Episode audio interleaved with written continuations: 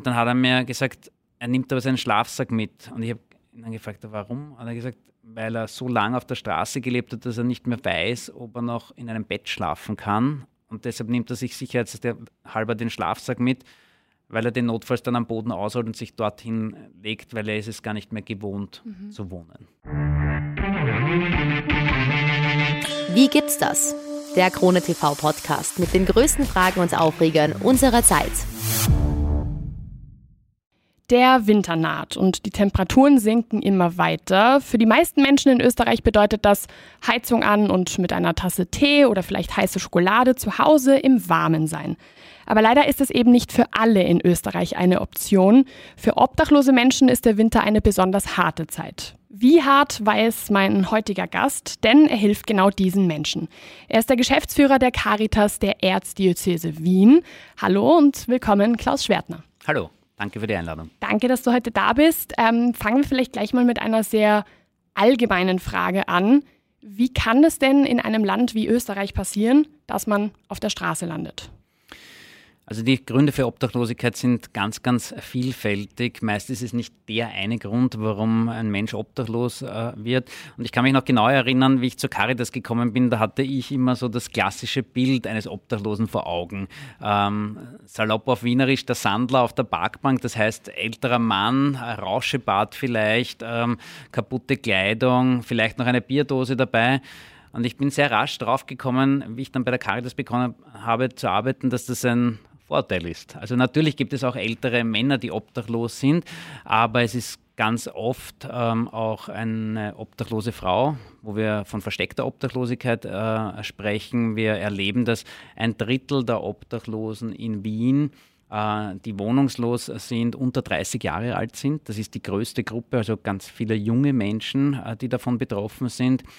Wir erleben, dass es psychisch kranke Menschen sind, dass es Alleinerziehende sind, die betroffen sind in unseren Mutter-Kind-Häusern, dass Familien betroffen sein können ähm, und dass es oft schneller gehen kann, als man glaubt. Ähm, was sind die Gründe ganz konkret? Ähm, meistens eben nicht der eine, sondern mehrere.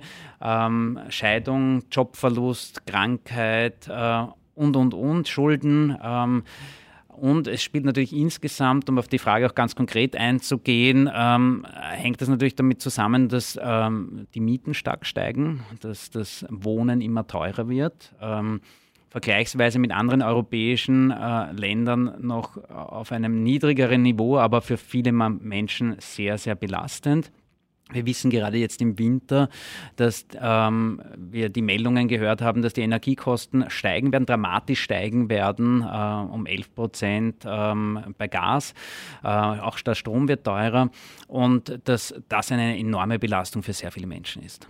Wie kann das denn dann sein? Also was, was ich mich zum Beispiel persönlich immer frage, ein Land wie Österreich, was ja doch sehr viele, sage ich jetzt mal, auch soziale Hilfen anbietet und so weiter, wie kann das sein, dass dieses Problem einfach noch nicht angegangen wurde, wie, warum man dafür noch keine endgültige und, sage ich jetzt mal, nachhaltige Lösung gefunden hat. Also ich überblicke jetzt den äh, Zeitraum sehr gut, seitdem ich bei der Caritas äh, bin im Jahr 2008 und ich ähm, überblicke die Situation in Wien natürlich besonders gut, äh, weil ich da auch Caritas-Verantwortlicher bin. Wenn ich allein diesen Zeitraum mir anschaue, was hier an zusätzlichen Hilfsangeboten, an ähm, neuen, innovativen, neuen, neuen innovativen Ideen ähm, und Projekten, Lösungen auch umgesetzt wurde, dann ist sehr viel weitergegangen. Äh, dann gibt es ständig sozusagen äh, auch neue Versuche, ähm, hier diesem Thema zu begegnen. Uh, Hilfe zur Selbsthilfe zu leisten. Ähm, was meine ich damit? Es gibt heuer wieder und schon seit etlichen Jahren jetzt eine Winterhilfe etwa in der Stadt Wien, gemeinsam mit der Caritas, mit dem Roten Kreuz und anderen Organisationen, wo ähm, eine massive Aufstockung der Notquartiersplätze äh, passiert, wo es das Kältetelefon der Caritas gibt, das seit Anfang November äh, live geschalten ist, äh, dank vieler Freiwilligen, die uns hier unterstützen, rund um die Uhr erreichbar, sieben Tage in der Woche. Es gibt zahlreiche Streetwork-Teams, äh, die unterwegs sind, etwa mit dem Kältebus auch. Ähm, hier wird alles unternommen, dass niemand auf Wien Straßen in Österreich äh, auf der Straße erfrieren muss. Das ist in den letzten Wintern gelungen. Das ist ein unglaublicher Erfolg, bedarf aber auch einer längerfristigen Planung äh, von Hilfsmaßnahmen äh, und auch einer intensiven gemeinsamen Anstrengung. Ähm, Gleichzeitig sehen wir ähm, eben, wie ich vorher angesprochen habe, dass die Wohnkosten so stark steigen, ähm, dass hier sozusagen es äh, Ankündigungen äh, gegeben hat von Seiten der Politik wie einen Hilfsfonds für Mieterinnen und Mieter, ähm, dass es ähm, dass ja Obdachlosigkeit eigentlich abgeschafft werden soll als Ziel. Und das ist äh, wünschenswert. Ähm, einfach auch deshalb, weil es jede und jeden von uns treffen kann, auch wenn wir das oft nicht für möglich halten. Ähm, ich habe das Gefühl, davon sind wir schon noch ein ordentliches äh, Stück entfernt. Ähm, wir brauchen mehr echt eigenmittelfreie Wohnungen, mehr Wohnraum. Viele der Menschen, die sich Hilfe suchen, an die Sozialberatungsstellen der Caritas wenden, ähm, für die ist eine Kaution von drei Monatsmieten eine unbewältigbare Hürde. Ähm, viel, der Großteil der Menschen, die sich an die Sozialberatungsstellen äh, wendet, ähm, hat Probleme rund ums Wohnen, genau mit der Miete, mit den Energiekosten.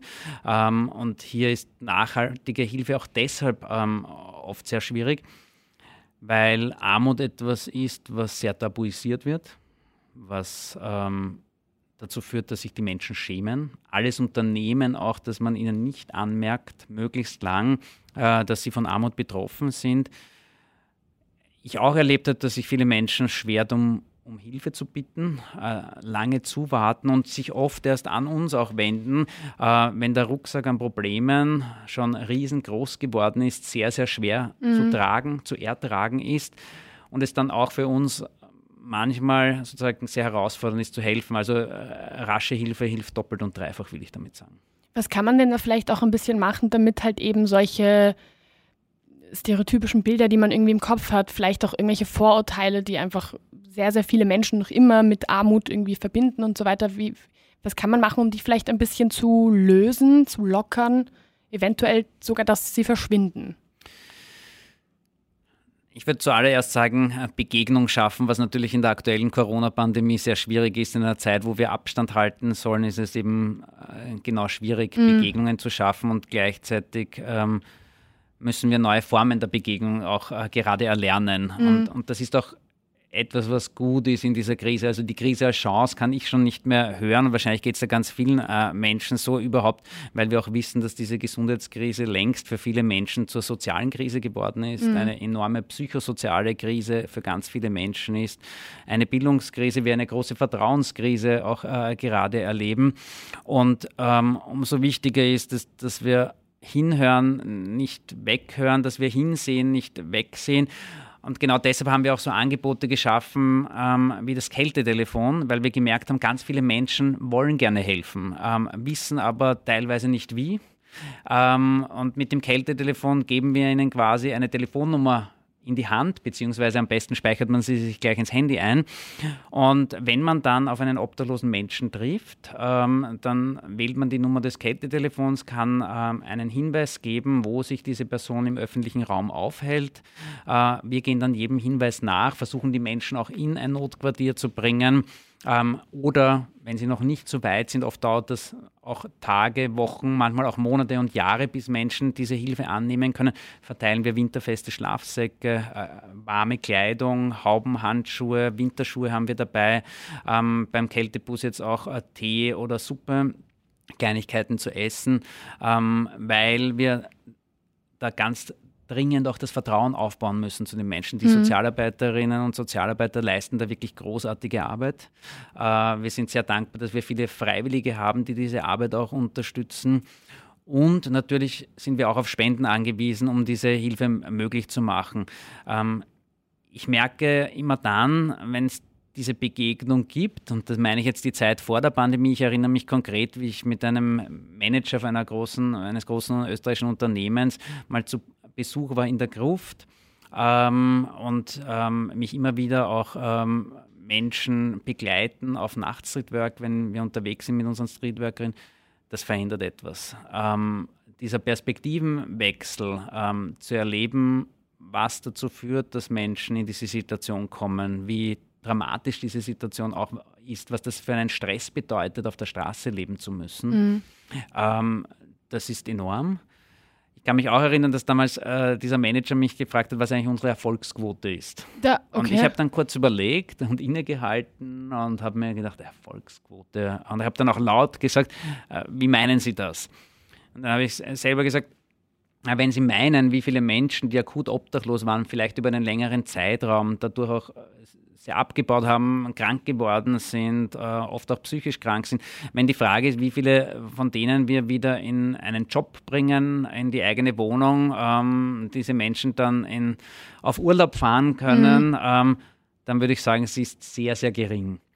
Wenn wir aber uns anschauen, wie viele Menschen, bei wie vielen Menschen es gelingt, äh, dass sie Hilfe annehmen, dass sie wieder ein Wohnangebot äh, in Anspruch nehmen können, dass äh, ihr Einkommen, und damit meine ich auch ähm, äh, Sozialhilfe, Mindestsicherung oder eine, einen Pensionsanspruch, den sie vielleicht haben und gar nicht geltend machen, dann würde ich sagen, unsere äh, Erfolgsquote ist verdammt hoch. Mhm. Und ähm, diese Hilfe wirkt äh, und diese Veränderung ist möglich. Und die, das ist auch das, was ich in der Arbeit erlebe. Ganz oft werde ich ja gefragt, wie heilt man die ganze Not und das Leid auch aus? Ähm, und ich sage immer, es ist das Gegenteil der Fall. Äh, diese Caritas-Arbeit und gerade auch die Obdachlosenhilfe ist unglaublich ein Mutmachprogramm. Deshalb mache ich zum Beispiel auch diesen Begriff sozial schwach nicht, mhm. weil diese Menschen sind unglaublich stark. Mhm. Ich erinnere mich auch an ein Gespräch mit einem Obdachlosen, ähm, den ich getroffen habe. Das war auch in der Gruft, äh, mit dem ich äh, länger geplaudert habe. Der ist nicht aufgeregt, weil der hat gerade seinen äh, aus dem Spind, den er dort hatte in der Gruft, seinen Rucksack ähm, gepackt und ähm, mir dann erzählt, äh, wie ich nachgefragt habe, was denn los ist, dass er am nächsten Tag in die eigene kleine Wohnung, in sein kleines Zimmer einzieht. Mhm.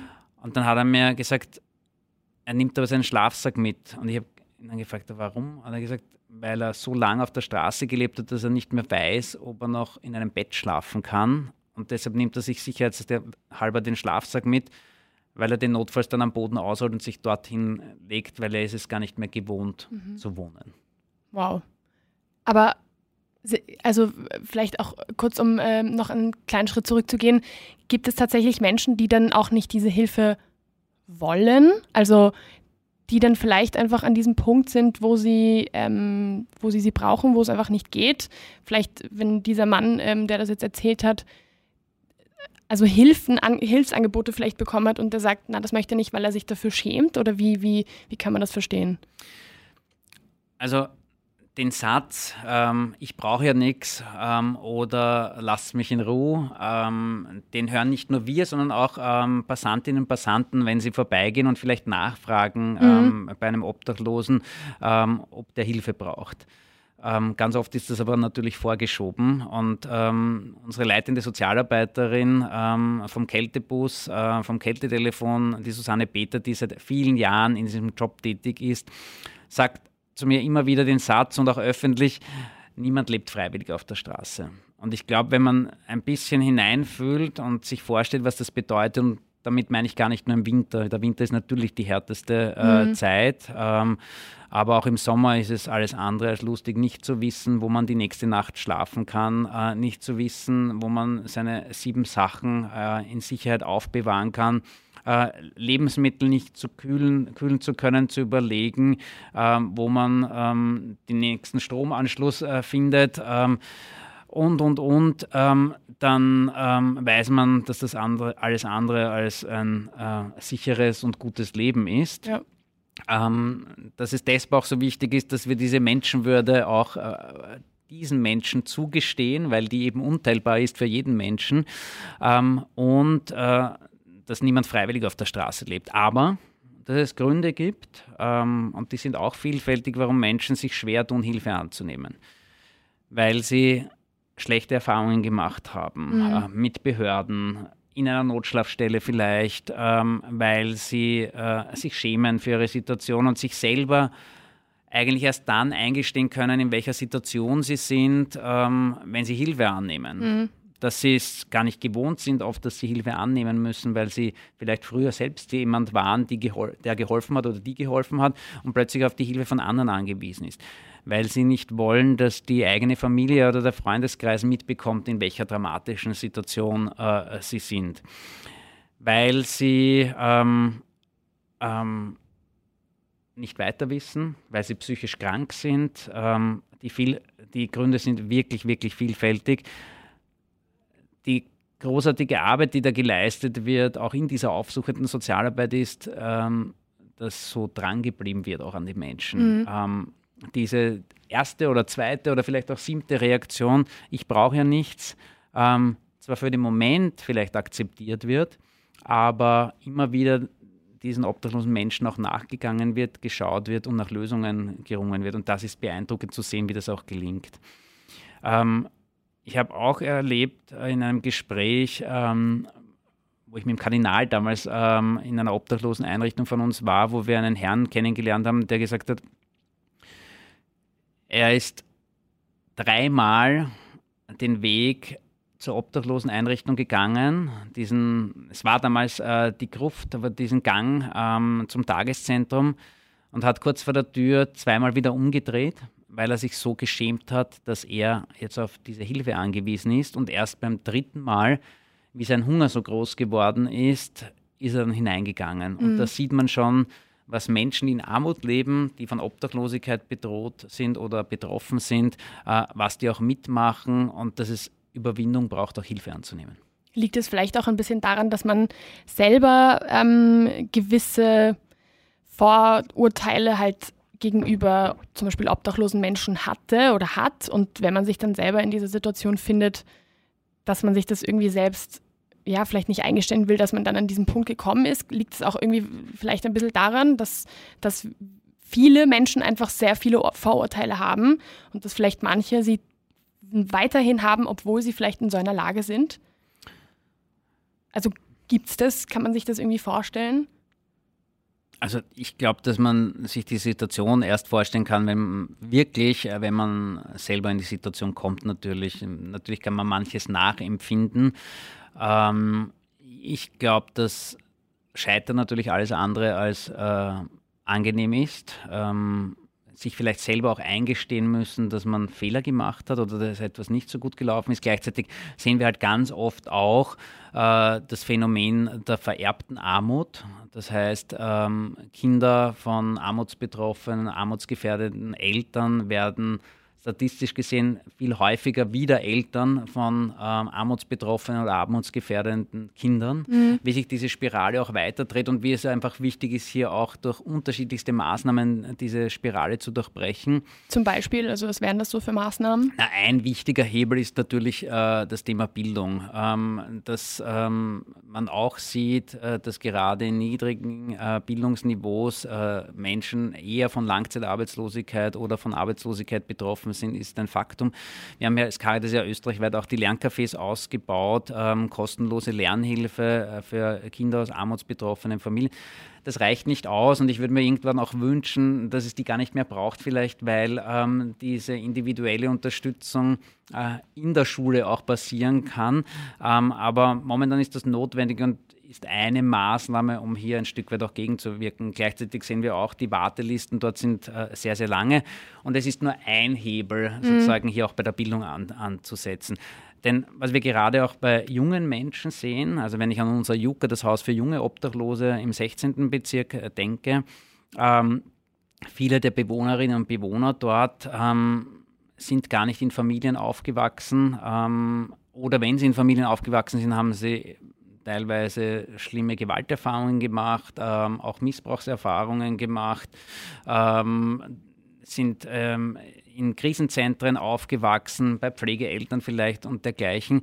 Und dieser 18. Geburtstag, auf den sich ja viele Kinder und Jugendliche eigentlich freuen, weil sie dann erwachsen sind, weil sie dann ähm, sozusagen selber Verantwortung für sich haben, ähm, den fürchten diese Kinder und Jugendlichen, weil sie aus einem engmaschigen Unterstützungsnetz der Kinder- und Jugendhilfe rausfallen mm, okay. und dann plötzlich ähm, sozusagen vor großen Herausforderungen stehen. In einer Welt, die sozusagen auch hohe Ansprüche natürlich hat, weil mm. ähm, wenn man sich Schulklassen anschaut und ähm, vor Augen hat, ähm, dass ähm, es mittlerweile für viele ähm, einfach äh, außer Streit steht, dass man das teuerste Handy haben muss, um mithalten zu können oder ähm, die neueste Mode tragen muss, um nicht ausgegrenzt zu werden, ähm, dann ist das schon, sind das Dinge sozusagen, die dann auch schwer und hart zu erlernen sind, ähm, da nicht mithalten zu können, damit auch nicht teilhaben zu können und das vielleicht auch schon in frühen Jahren erfahren zu müssen als Kinder und Jugendliche. Wie ist denn jetzt, sage ich jetzt mal, der ähm, vielleicht nicht unbedingt nur noch nicht nur die Familie, sondern vielleicht auch einfach das ähm, restliche Umfeld. Also wenn man sich so ein bisschen die Freunde, Freundinnen anschaut, ähm, wie können die denn vielleicht auch helfen, wenn sie merken, hey, der Weg, der scheint da ein bisschen schwieriger für die Person zu sein? Der Beil ist immer ähm, es in einer vertrauensvollen Atmosphäre auch anzusprechen, ähm, beziehungsweise auch äh, nachzuhören, was, was könnte denn helfen. Ähm, sich auch ähm, bei äh, entsprechenden Stellen zu informieren, was man denn vielleicht äh, tun kann in so einer Situation. Ähm, Warnsignale sind natürlich immer, wenn ähm, wenn Menschen sich beginnen, im Freundeskreis oder Familienkreis Geld auszuborgen, äh, weil sie vielleicht äh, ihre Ausgaben nicht mehr tätigen können, die Rechnungen nicht mehr zahlen können, oft ja auch diese Situation leugnen und die Rechnungen lieber dann in irgendeiner Schublade äh, verstecken, weil aus dem Augen, aus dem Augen, aus dem Sinn ähm, und das dann aber dramatisch wird. Wir leben aktuell, dass es sozusagen herausfordernd auch ist für ganz viele Menschen, die äh, Mietstundungen hatten in der Pandemie jetzt, die ausgelaufen sind, ähm, dass die nicht in der Lage sein werden, die zurückzuzahlen. Hier mhm. ist die Politik natürlich auch gefordert, entsprechend äh, zu reagieren, gerade wenn wir jetzt äh, die kalte Jahreszeit in den Winter äh, vor der Türe haben, ähm, weil Prävention hier auch so wichtig ist. Ähm, aus menschlicher Sicht, ähm, weil wir verhindern müssen mit Delogierungsprävention, ähm, dass Menschen möglichst in der eigenen Wohnung bleiben können weil der Weg zurück ein sehr, sehr langer, ein sehr, sehr harter und in Wirklichkeit auch ein vergleichsweise teurer ist. Ähm, und ähm, deshalb es so wichtig ist, äh, dass Menschen eben nicht obdachlos oder wohnungslos werden korrigiere mich, wenn ich da jetzt falsch liege, aber es ist ja, ähm, kann ich mir vorstellen, auch sicher schwierig, wenn man einmal irgendwie eine Wohnung zum Beispiel verloren hat, dann wieder irgendwie anzuknüpfen, oder? Also ich meine, für einen Mietvertrag braucht man ja dann wiederum ähm, irgendwie die Einkommensnachweise oder halt eben die Kaution, das wir vorhin schon angesprochen haben und so weiter. Kann man da Für dann einen Job braucht man eine Meldeadresse genau. und, und, und. Ja, natürlich. Das ist, hat ja ganz viele äh, Konsequenzen. Und wer gibt schon gerne bei seinem Arbeitgeber eine Obdachloseneinrichtung als äh, Wohnadresse mhm. an? Äh, niemand. Ähm, das heißt, es sind multiple Probleme, die dann auf einen zukommen und die es dann einfach auch zu Überforderungen führen und die äh, nicht mehr alleine gut gelöst werden können.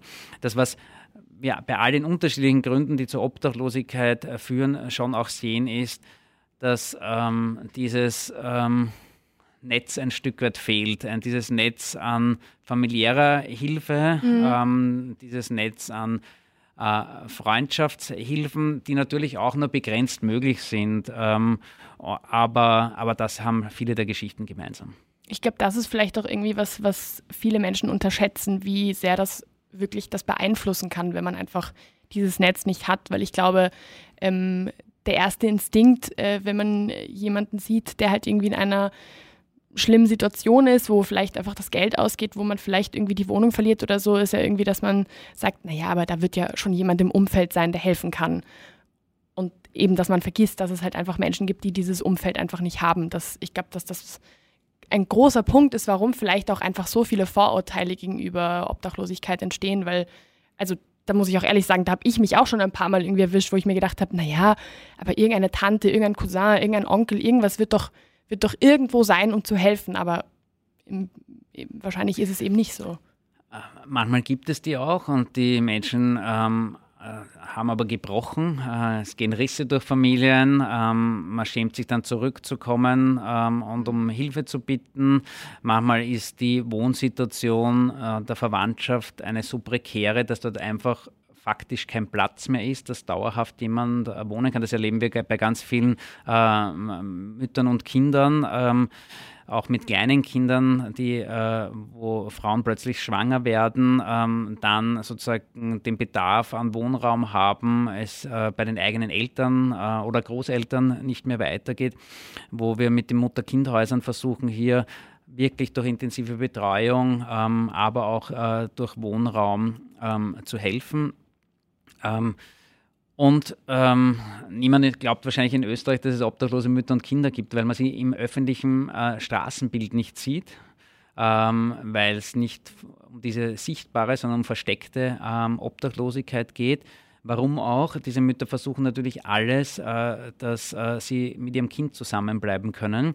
Wenn sie obdachlos werden würden, würde ihnen das Kind, weil Kindeswohlgefährdung besteht äh, und es kein adäquates Angebot gibt, auch abgenommen werden. Das heißt, die haben natürlich unglaubliche Ängste auch gehen ganz oft äh, Zweckpartnerschaften ein, ähm, setzen sich Gewalt aus, ähm, damit sie bei irgendwem noch auf der Couch mit ihrem Kind wohnen können. Mhm. Deshalb ist es auch so wichtig, dass es hier äh, ausreichend Angebote wie eben die Mutterkindhäuser gibt.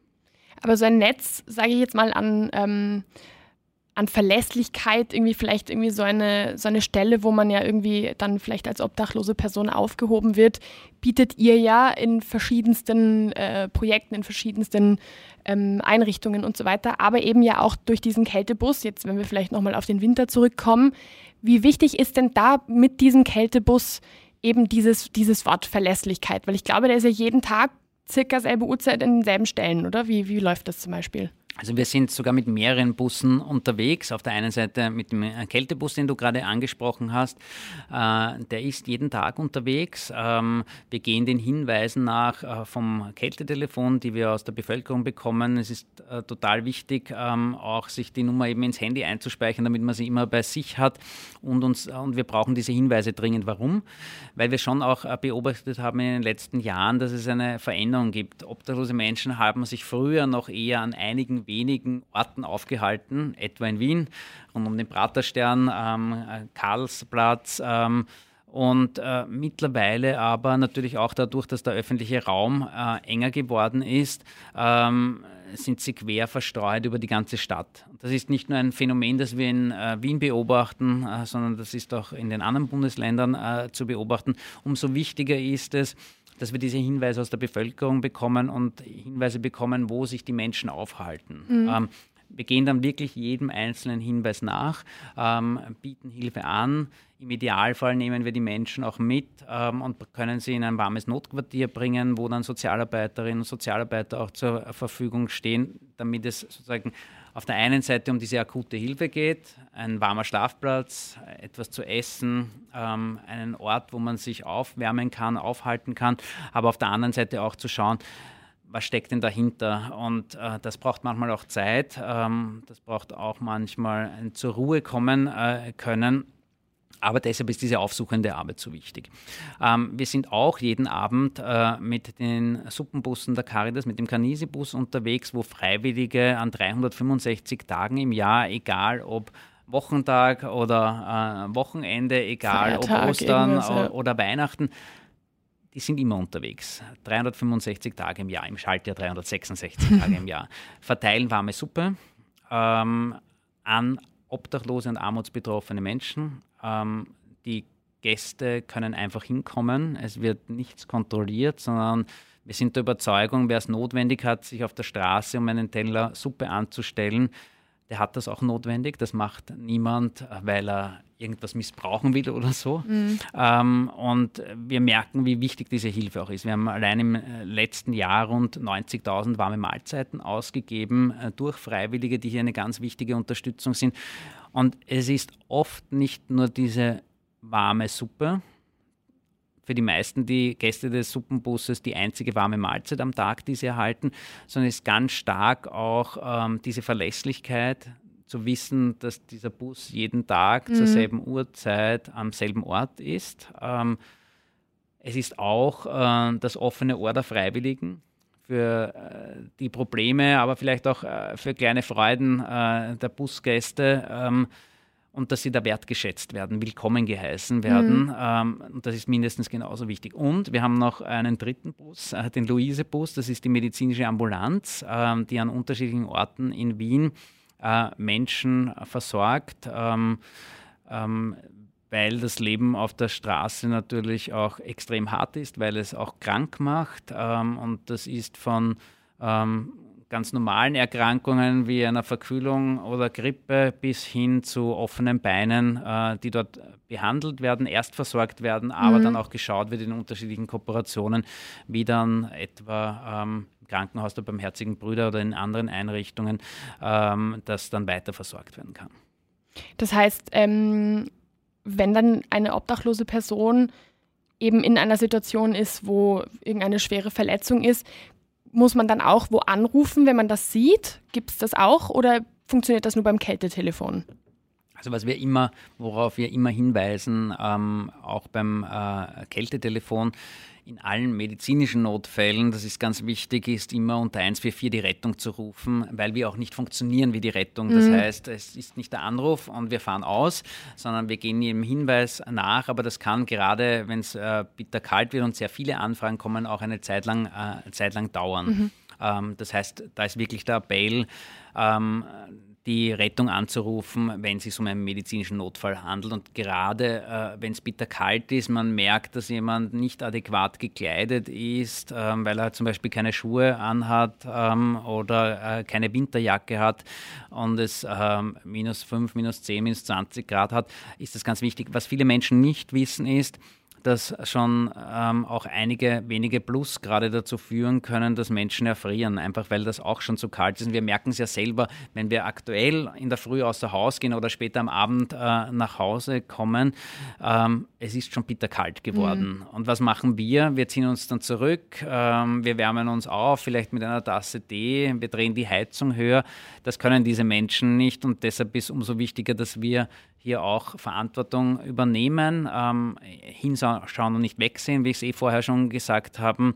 Ähm, und dann hoffe ich, dass wir auch diesen Winter äh, gut durch den Winter kommen.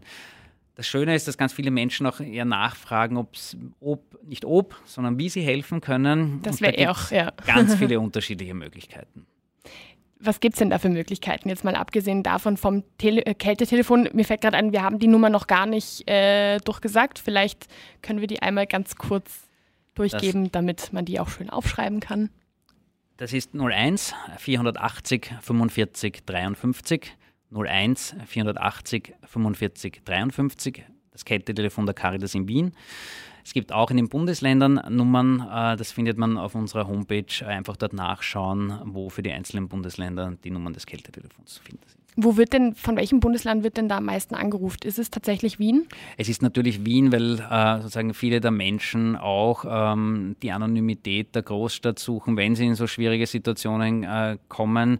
Ähm, und ähm, es gibt aber Obdachlosigkeit in fast allen Landeshauptstädten, ähm, größeren Städten. Äh, das ist jetzt nicht nur ein Wien-Spezifikum. Ich glaube, das ist auch was, was man vielleicht ein bisschen unterschätzt. Ich glaube, dass das dass Obdachlosigkeit sehr mit, mit Stadt, mit Städten irgendwie in Verbindung gesetzt wird. Das stimmt überhaupt nicht. Gerade am, am Land äh, haben wir teilweise dramatische Situationen, äh, wo Menschen dann auch alles unternehmen, damit ja niemand in ihrem Dorf mitbekommt oder in, ähm, in der Kleinstadt mitbekommt, äh, dass, die, dass, sich die Situation so verschlimmert hat, dass man mhm. wohnungslos oder obdachlos geworden ist.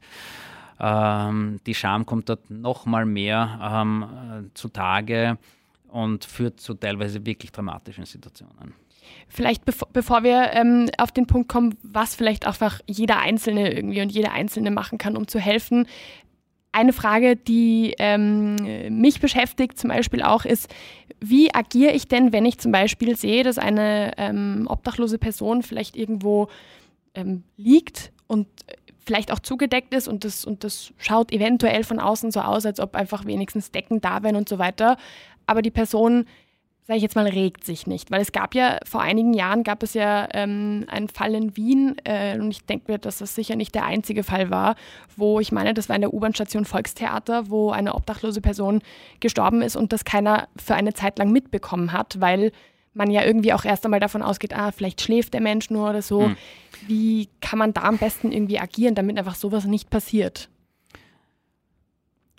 Es war in der U-Bahn-Station Volkstheater, ich erinnere mich äh, sehr genau an, an diese traurige Geschichte damals. Damals war es noch dramatischer, weil, ähm, äh, wenn ich es richtig in Erinnerung habe, dieser Herr im Lift gelegen ist, Menschen teilweise sogar über ihn drüber gestiegen sind und keine Hilfe geholt haben.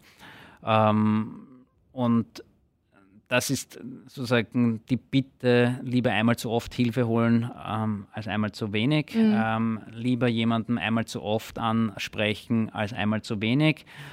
Was ist das Schlimmste, was passieren kann, dass äh, der Mensch gerade in Ruhe gelassen wird und einem sagt, lass mich in Ruhe oder ich brauche nichts.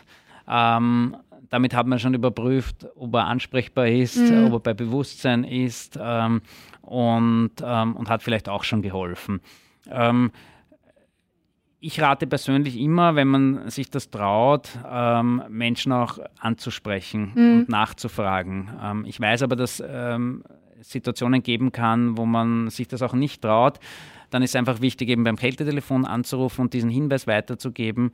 Ähm, und natürlich, wenn ich, äh, wenn ich mitten in der Nacht sehe, dass jemand einen winterfesten Schlafsack hat, gut versorgt ist, ähm, dann werde ich die Person nicht aufwecken, sondern schlafen lassen. Aber vielleicht am nächsten Tag, äh, wenn ich wieder an die Stelle vorbeigehe, und oft sind es ja Orte, wo wir regelmäßig vorbeikommen, vielleicht dann nachfragen, äh, mhm. äh, ob die Person Hilfe braucht oder nicht. Okay.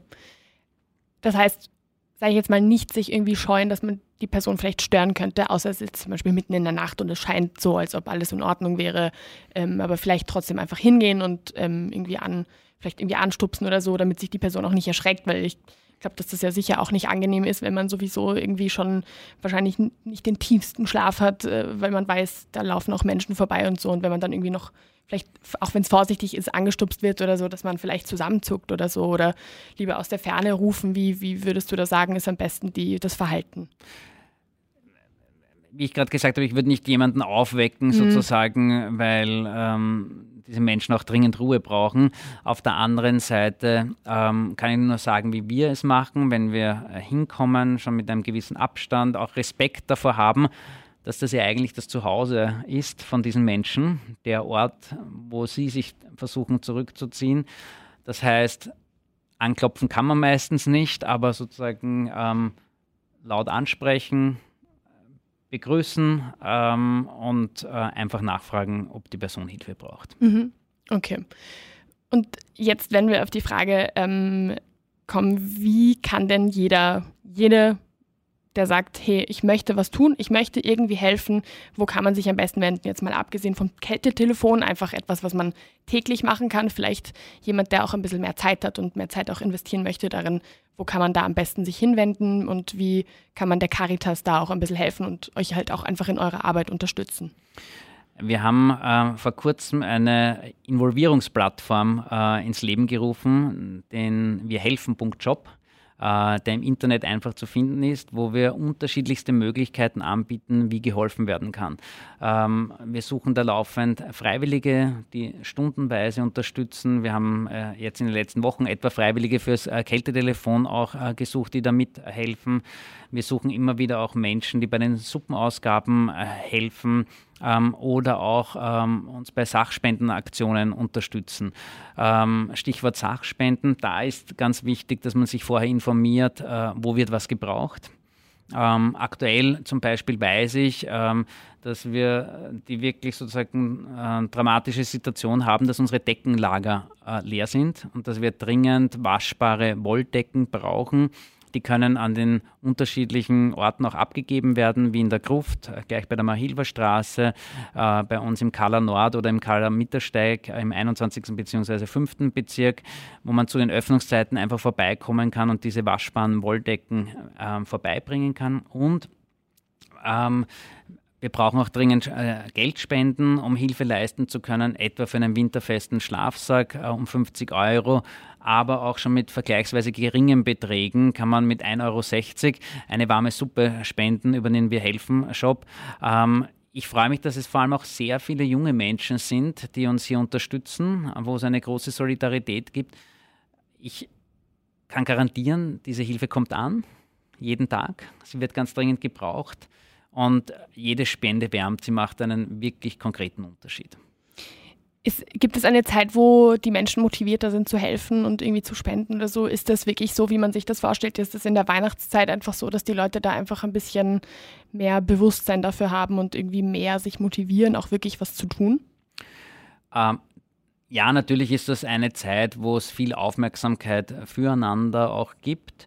Ähm, gleichzeitig ähm, spüren wir das ganze Jahr, dass es Solidarität gibt. Und gerade auch ähm, der Corona-Krise hat sich gezeigt, ähm, dass es große Solidarität gegeben hat ähm, und die auch bis heute noch gibt. Das ist mir wichtig zu betonen, weil äh, gerade zu Beginn haben wir das stark wahrgenommen. Damals haben sich ähm, auch mehrere tausend Freiwillige, auch neue Freiwillige bei der Caritas äh, gemeldet, weil wir damals ja auch als Hilfsorganisation extrem gefordert sind und das in Wirklichkeit bis zum heutigen Tag sind, die dann innerhalb von 24, 48 Stunden in dieser Krise äh, unterstützt haben, wenn es darum gegangen ist, Lebensmittelpakete zu schnüren oder auch im Freien ähm, mit entsprechendem Abstand ähm, kontaktlose Lebensmittelausgaben äh, zu organisieren.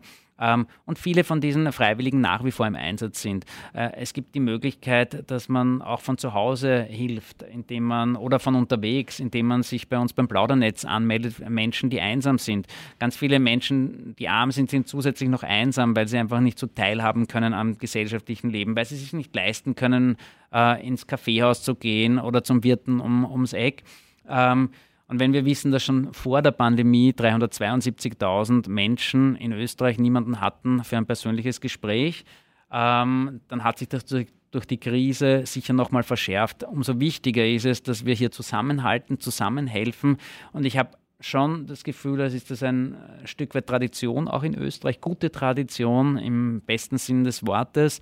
Ähm, und wir werden das weiterhin brauchen. Äh, wir sind in einer Pandemie, die ist noch länger nicht vorbei, so wie es aussieht. Ähm, äh, für viele Menschen ist diese Gesundheitskrise zur sozialen Krise geworden und was wir wirklich brauchen, ist Zusammenhalt, Zuversicht und Mitmenschlichkeit und das in einer ordentlichen Portion.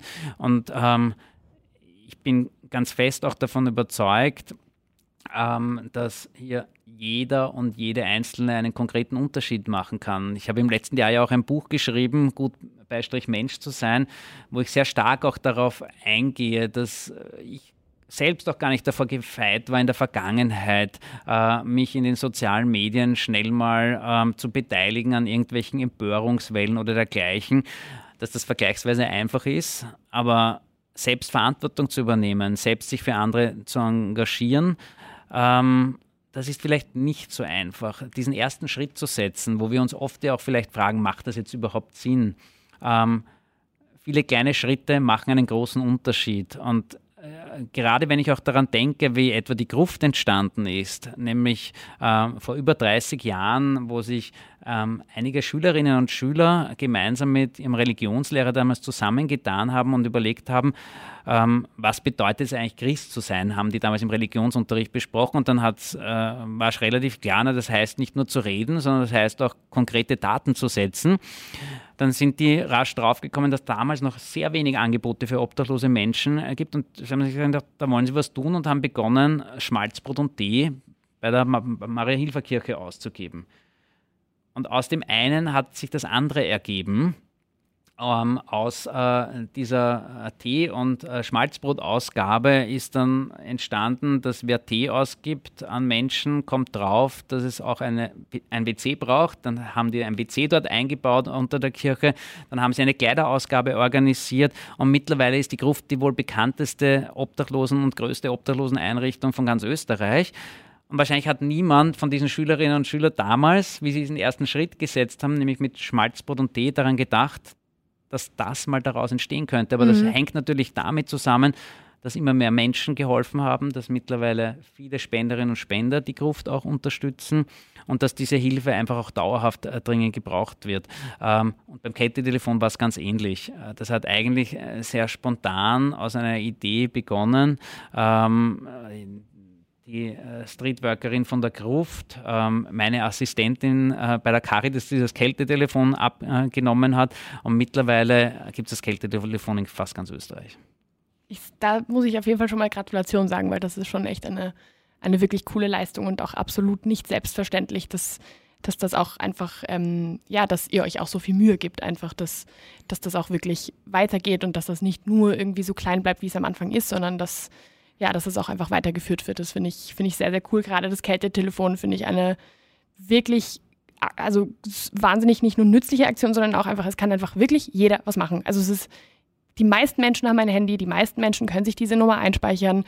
viele Menschen haben Social Media, wo diese Nummer wirklich immer wieder, gerade in den Wintermonaten, auch halt geteilt wird. Also das äh, finde ich ist eine besonders coole Aktion, definitiv.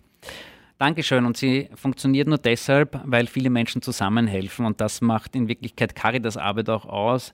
Nicht, dass wir die Lösung haben für ein Problem, sondern dass wir versuchen, mit unterschiedlichsten Kooperationspartnerinnen, Kooperationspartnern, Unterstützerinnen Unterstützern ähm, diese Welt ein Stück menschlicher, ein Stück heller und ein Stück besser auch zu machen. Und ich glaube, das ist alles andere als naiv, sondern in Wirklichkeit ist das alternativlos.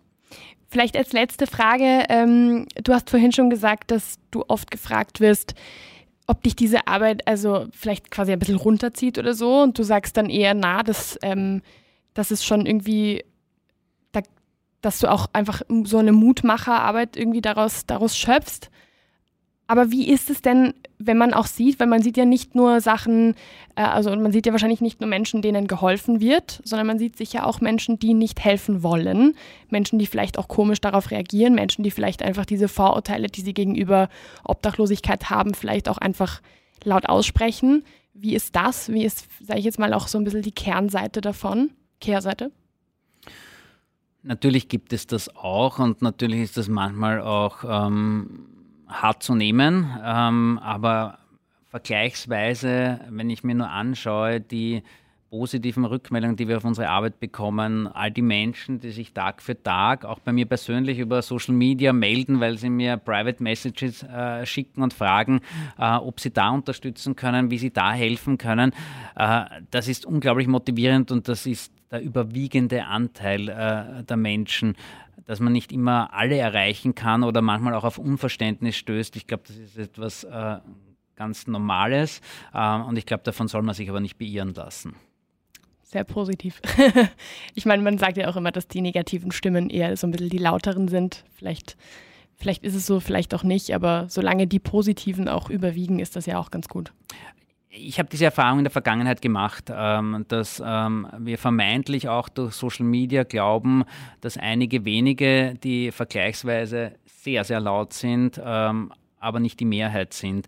Und dass es deshalb auch eine Ermutigung braucht, äh, vielleicht äh, für soziale Anliegen, äh, für mehr Mitmenschlichkeit ähm, lauter aufzutreten. Ähm, und äh, da haben auch mittlerweile viele Menschen einen Social Media Account, wie du gerade gesagt hast. Das erfordert auch Mut, zu ähm, der eigenen Überzeugung auch zu stehen, ähm, auch äh, sich für andere Menschen einzusetzen, da auch öffentlich. Aber ähm, es ist auch unglaublich schön zu sehen, wie große Bereitschaft es da gibt. Dann sage ich vielen, vielen Dank für, für dieses wirklich spannende Gespräch und einfach auch zu einem Thema, ähm, zu das gerade im Winter auch einfach wirklich mehr gesprochen werden sollte. Vielen Dank dafür. Und ich glaube, ähm, ihr hattet ja gerade einen Geburtstag bei der Caritas, 100 Jahre.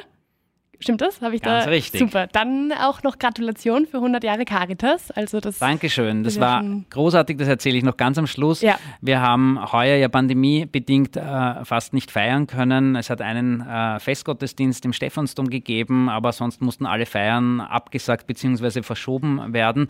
Und wir haben uns dann gedacht, na, das wollen wir einfach so nicht zulassen und haben äh, letzte Woche ähm, eine 80 Kilo, 1 Meter Durchmesser große Sachertorte, gespendet vom Hotel Sacher, ähm, auf Wienstraßen bei den Gästen vom Canisibus verteilt. Michael Lander, äh, gemeinsam die Freiwilligen und ich. Und es war unglaublich berührend zu sehen, wie sehr sich die Menschen gefreut haben, wie viel positive Rückmeldungen wir auch hier bekommen haben. Und ähm, ich habe mir nachher gedacht, es gibt eigentlich keinen besseren Ort, um 100 Jahre Caritas zu feiern. Ja, ich habe die Torte gesehen, die sah wahnsinnig lecker aus und ich habe mich gefragt, wer die transportiert hat. Aber das ist dann ein Gespräch für ein andermal. Auf jeden Fall vielen, vielen Dank. Alles Gute für 100 Jahre und alles Gute auch für die nächsten 100 Jahre. Dankeschön. Danke. Wie gibt's das? Der Krone TV Podcast mit den größten Fragen und Aufregern unserer Zeit.